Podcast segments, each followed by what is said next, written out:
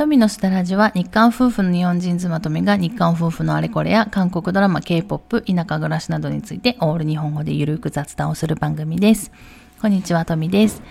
えー、皆さんいかがお過ごしでしょうか、えー、コロナがですね、またちょっと流行り出してまして、またお家で過ごす日々というのが長くなるのかなというふうにも思います。えっ、ー、と、前回ですね、先週の放送で、まあ私がですね、今年の抱負っていうところを、あの、お話ししたと思うんですけれども、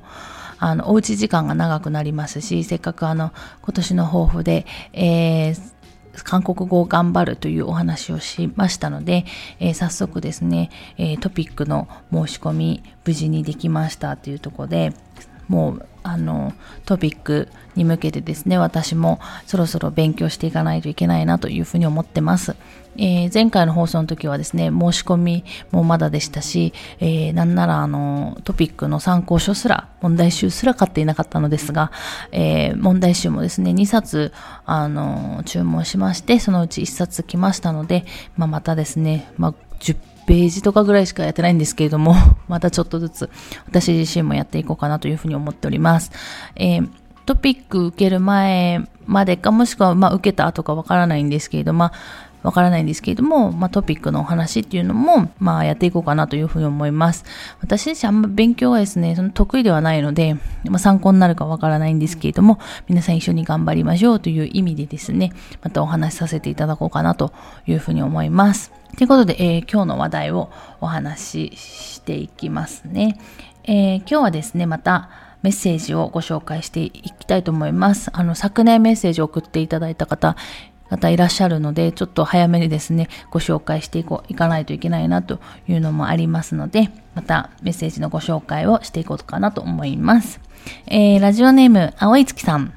えー、トミさんこんにちは。BTS のオンラインライブ、私も見ましたよ。本当にかっこよかったし、ますます大好きになりました。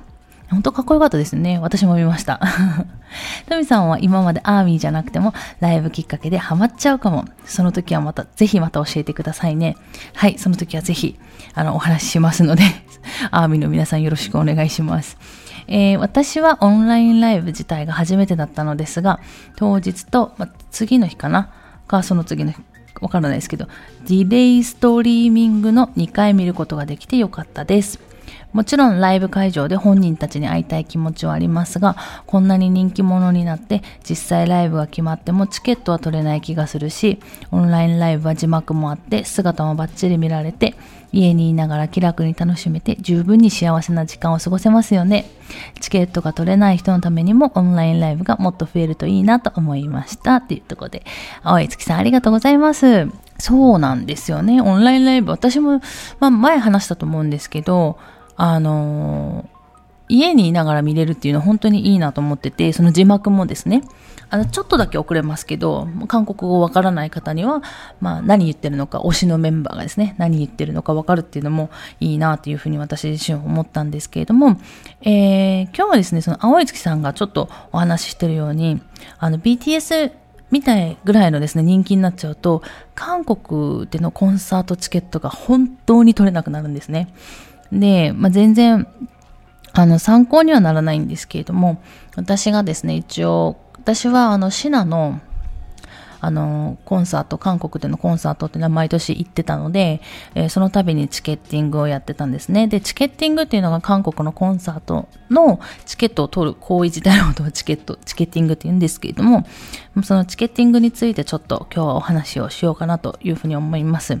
で、本当に取れなくて人気のコンサートですね。私も何度撃沈したかっていうところになるんですけれども、あもちろん、あの、シナではないですね。もうシナはもうチケットが取れるので全然大丈夫なんですけども、本当に人気の人たちって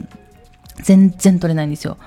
なので、まあ、そのあたりをちょっとお話ししようかなと思うんですけれども、あの、まあ、私はですね、ちょっと日本のコンサートにそんなに行ったことがないので、まあ、もしかしたら間違ってるかもしれないんですけれども、あの、そもそもですね、日本と韓国のそのコンサートのチケットを購入するシステムっていうのがちょっと違ってまして、えー、日本は多分あの、なんて言うんですか、そのコンサートのチケット販売日、販売開始日から、まあ、ある程度の期間内に、あの、行きたい人は申し込むと思うんですよ。コンサートのチケット購入をですね。申し込みをして、その後に、まあ何日か後に、あなたは当選しましたよ、落選しましたよ。っていう感じで、当落で行く、行ける行けないっていうのが決まると思うんですよね。で、その後にチケットが来て初めて自分の席がわかるっていうところもあると思うんですよね。どこの席だったかっていうのが、まあ、日本での、まあ、コンサートのチケット購入の一般的な流れかなと私自身は思ってるんですけれども、もちろんあの違う場合もあると思いますけれども、韓国はですね、一般的には先着順でコンサートのチケットを取るんですね。で、この先着順っていうのが、コンサートのチケットの販売開始時間になると、そのチケット販売サイトがあるんですけど、そこに、そこから購入できるんです。その時間から。そのサイトに、いち早く入って、いち早く自分な、自分の好きな席をクリックして、で、えー、いち早く決済まで終わらせた人が、まあ、チケットが買えるっていう あの、仕組みになってるんですね。なので、自分が好きな席を選ぶことができるんですよ。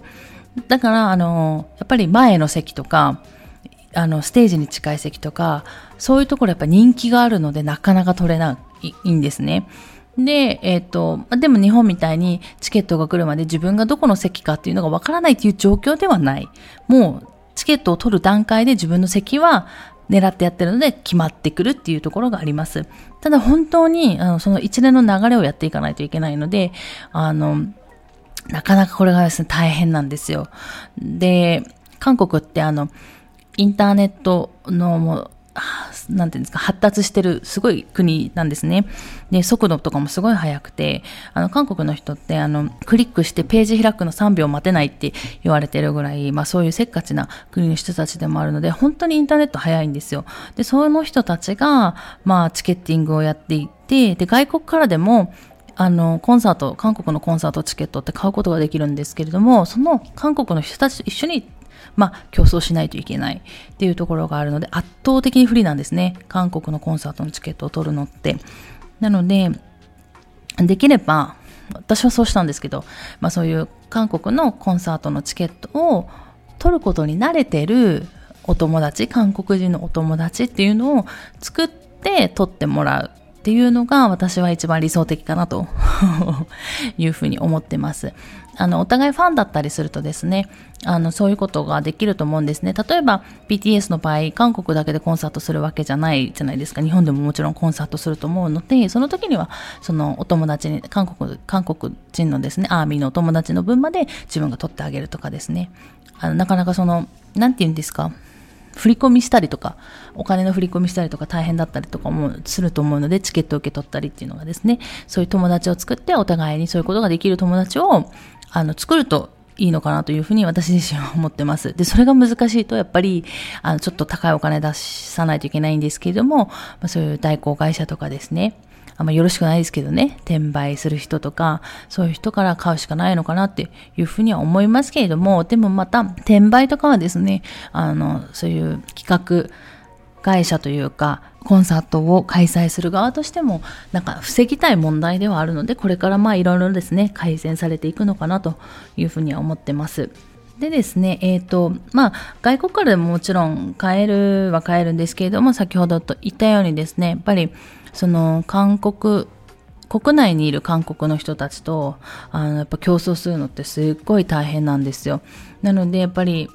いろいろ準備というか、分かっておかないといけないこともありますし、あとはですね、その、例えば、あの、友達とコンサートに行きたいのは気持ちはわかるんですけれども、連番を諦めるとかですね、隣の席を諦めるとか、もうとりあえず1枚だけでも取るとかですね、そういうこともやったりとか、あとキャンセルが出るのを夜中まで待つとか、そういうことも、あの、ちょっと覚悟してやると、まあ、チケット取れ、取れるのかなというふうに思います。私はですね、あの、韓国国内にいた時に、あの、チケッティングしてたので、まあまあそこそこ、あの、取れてたんですけれども、それでも大変で、誰だったかな？昔とかあったと、エクソとか、あと、シャイニーとかですね、本当に取れなくて、あの、サーバーダウンするんですね。あの、いっぺんにアクセス集中しすぎて。で、も本当に取れなくて、で、撮れた時も、あの、1分以内に終わるんですよ、すべてが。だから結局、サイトに入って席をクリックして、最後決済まで行くのが1分以内で終わるんですね。で、決済とかは、あの、まあ、今はカード決済もあったりしますし、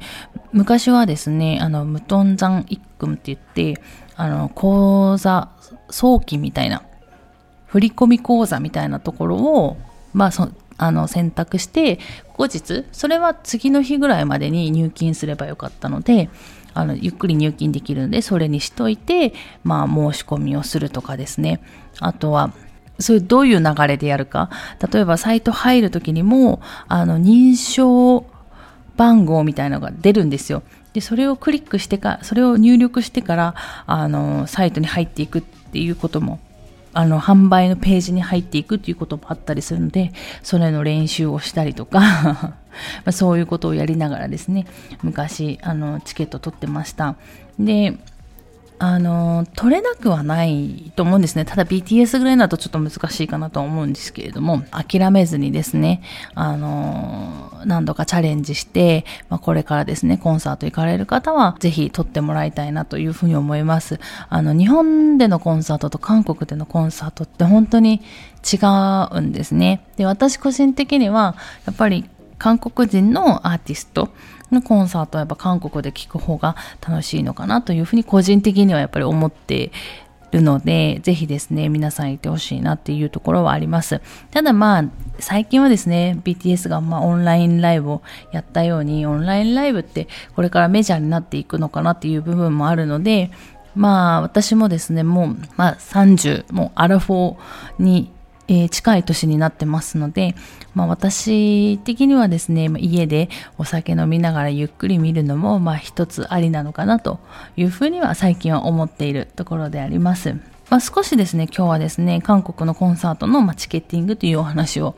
あの、したんですけれども、また、あの、気になることとあればですね、もう3年ぐらい前の、あの、情報になってしまうので古くはなるんですけれども、まあ、それでよければお話できますし、また、あの、韓国のコンサートがどんな感じかっていう具体的な内容が知りたい時にはですね、またお話しすることができますので、そういう時にはですね、質問を送っていただければ、早めにあのお答えすることもできますし、えー、またいつかはですね、この内容をお話ししようかなというふうに思いますので、まあ、その時に聞いていただくなりしたらいいのかなというふうに思います。とにかくあの早くコロナ落ち着いてですね、早くあの生で私もですね、あのシンファのメンバーたちみたいなと思っているので、早くコロナが落ち着くことをあの願う、願うしかないのかなというふうに思っております。ということで、えー、今日はですね、この辺で終わろうかなと思います。最後まで聞いていただいてありがとうございました。また次回の放送でお会いしましょう。さようなら。